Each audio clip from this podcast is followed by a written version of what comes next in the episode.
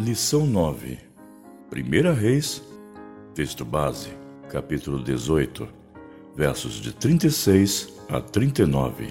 Só o Senhor é Deus.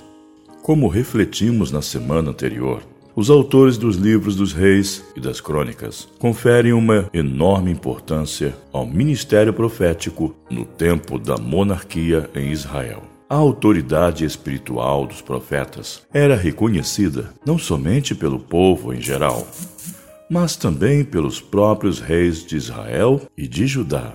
Muitas histórias dos profetas se destacaram nesse tempo, mas o ministério de dois profetas, em especial, exerce um certo fascínio em nossas mentes e corações até hoje. O profeta Elias e o seu discípulo e sucessor, o profeta Eliseu, através deles, o Senhor não somente manifestou a sua palavra para o povo, como também realizou milagres extraordinários. Hoje iremos refletir sobre a vida de um deles, o profeta Elias. Sem dúvida, um dos personagens mais interessantes e enigmáticos do Antigo Testamento. A sua coragem em denunciar a corrupção e o pecado, suas experiências extraordinárias com Deus e sua fidelidade ao propósito ao qual fora chamado, nos inspira e nos fornece lições preciosas para a nossa vida. Primeiro ponto: um homem sem medo. Em 1 Reis 17, capítulo 1, vemos a origem do profeta Elias. Segundo o texto, um profeta chamado Elias, da tribo de Tisbé, na região de Gileade. Há poucas informações precisas sobre a cidade em que Elias viveu. Provavelmente era um lugar pequeno e sem relevância, pois somente é mencionada por ser a região do profeta Elias. Assim, o nome do lugar se tornou uma espécie de sobrenome do profeta, Elias o Tesbita. A primeira aparição do profeta Elias no cenário bíblico demonstra a sua coragem. Em uma audiência com o ímpio rei Acabe, o profeta o informa da parte de Deus que não iria cair a chuva e nem o orvalho nos anos vindouros, até que o Senhor ordenasse que os ciclos das águas voltassem novamente. 1 Reis, capítulo 17. Ora, o significado dessa mensagem era claro para o ímpio rei e para o seu povo impenitente.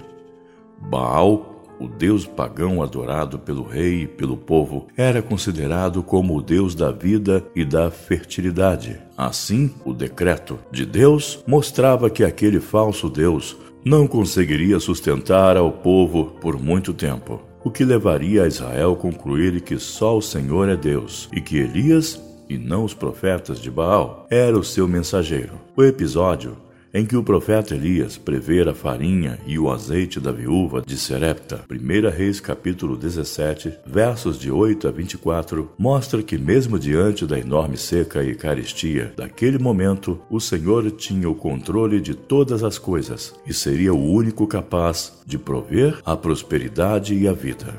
Um fato curioso sobre esta passagem diz respeito à cidade de Serepta, que estava situada na terra dos Sidônios lugar original do culto a Baal.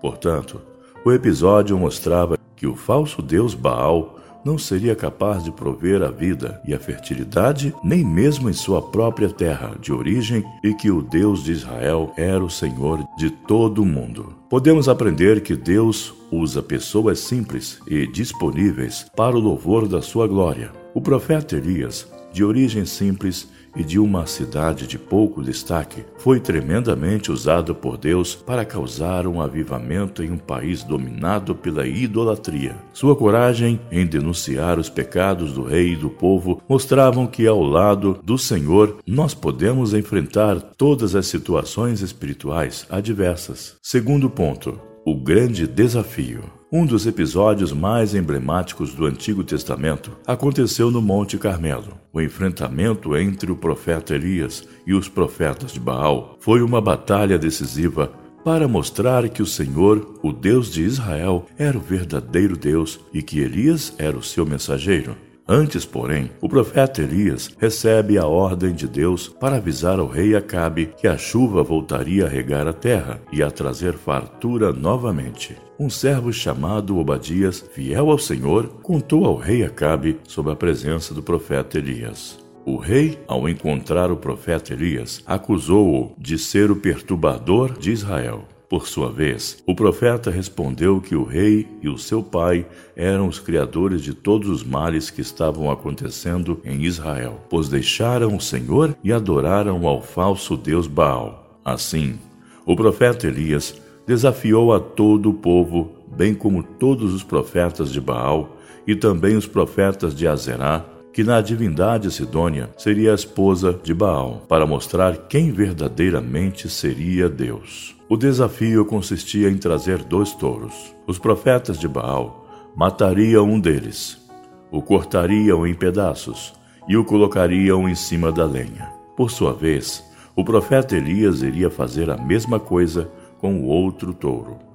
Cada qual iria orar ao seu Deus, e aquele que enviasse fogo do céu e consumisse o altar seria o verdadeiro Deus. Os profetas de Baal começaram as suas invocações que consistiam em danças, invocações, mutilações, rogando que Baal respondesse com fogo ao que gerou o sarcasmo do profeta Elias, expressando que Baal poderia estar em viagem ou meditando, pois não estava ouvindo os altos gritos dos seus profetas. Quando chegou a vez do profeta Elias, ele orou com uma simplicidade comovente. Sua oração foi curta, direta e sem manifestações excêntricas. Responde-me, Senhor, responde-me, para que este povo saiba que tu, Senhor, és Deus e que fizeste o coração deste povo voltar para ti. 1 Reis 18, 37. Notemos aqui que, diante de todo esse acontecimento extraordinário, o profeta Elias não buscou a glória para si. Sua oração também tem um caráter intercessor.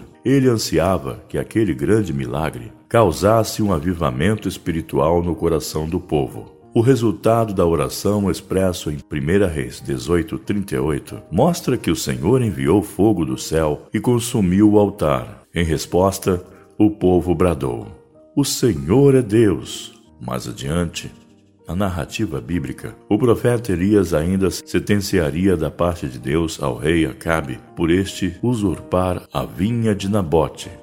1 Reis 21.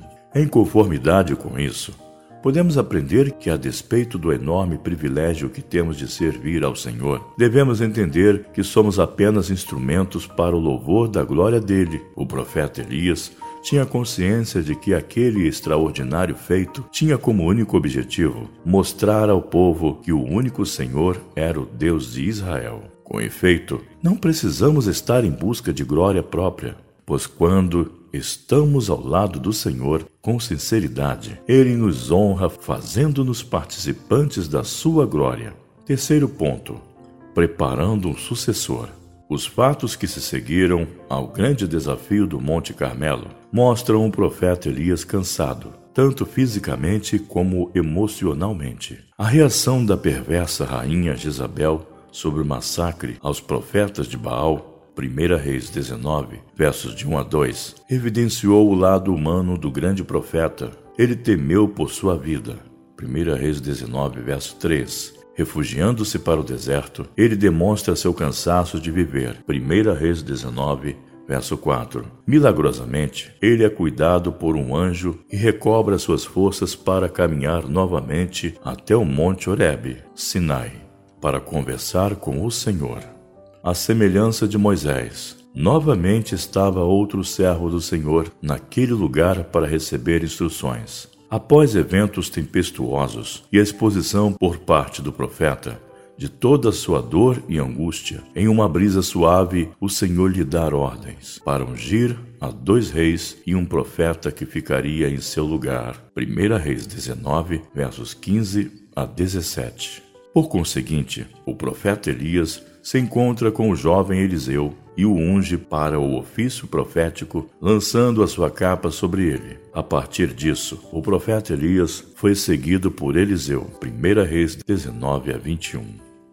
Mais adiante, o profeta Elias repreende o rei Acasias por este consultar o Deus pagão dos filisteus e não ao Senhor. Mais uma vez, o profeta deu provas de ser o homem de Deus que trazia a verdadeira mensagem do Senhor. 1 Reis, verso 1.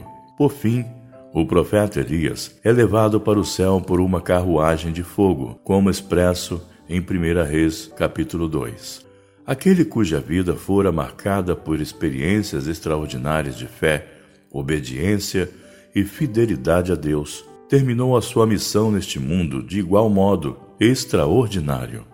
As palavras assustadas e comoventes do seu sucessor, o profeta Eliseu, diante da subida do profeta Elias em uma carruagem de fogo para o céu: Meu pai, carros de Israel e seus cavaleiros. Segunda Reis, capítulo 2, verso 12.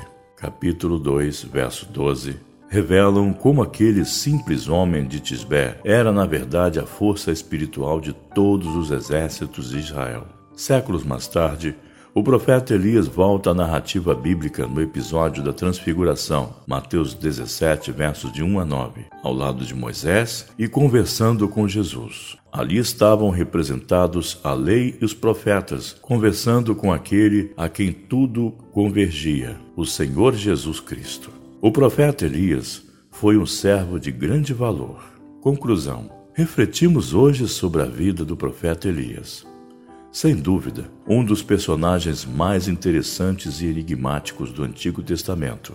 A sua coragem em meio a tantos desafios, sua ousadia em denunciar a corrupção e o pecado, tanto do rei quanto do povo, e suas experiências extraordinárias certamente nos inspiraram a obedecer e a servir ao nosso Deus. Para pensar e agir. Você já se sentiu incapaz na obra de Deus e o Senhor te abençoou grandemente? Você teria a ousadia do profeta Elias para denunciar o pecado das autoridades sem medo da repressão? Alguma vez, uma experiência extraordinária com o Senhor? Deus te abençoe e bom estudo. Leitura diária. Segunda-feira, Primeira Reis capítulo 17. Terça-feira, 1 Reis, capítulo 18, versos de 1 a 40. Quarta, 1 Reis, capítulo 18, versos de 41 a 46. Quinta, 1 Reis, capítulo 19. Sexta, 1 Reis, capítulo 21. Sábado, 2 Reis, capítulo 1. Domingo, 2 Reis, capítulo 2, versos de 1 a 18.